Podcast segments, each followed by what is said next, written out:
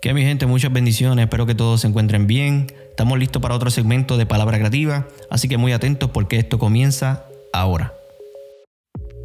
A veces no notamos que la mayor evidencia de que si Cristo está o no en nuestras vidas es a través de nuestra conducta y nos convertimos en obstáculos del mismo propósito. No tan solo para nuestra vida, óyeme, sino para la vida de nuestro prójimo.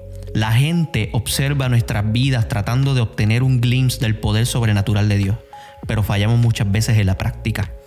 Estoy convencido de que el mayor obstáculo del impacto del Evangelio ha sido su incapacidad para dar respuesta. Él siempre ha funcionado, sino nuestra ineptitud para vivir en él. El apóstol Pablo dijo claramente en las escrituras de que somos cartas abiertas. Y muchas personas quizás nunca abran una Biblia, pero sí tendrán la oportunidad de leerte. Sí, tendrán la oportunidad de leerte a ti. Escucha lo que dice 2 de Corintios capítulo 3 del versículo 2 al 3. La única carta de recomendación que necesitamos son ustedes mismos. Sus vidas son una carta escrita en nuestro corazón. Todos pueden leerla y reconocer el buen trabajo que hicimos entre ustedes.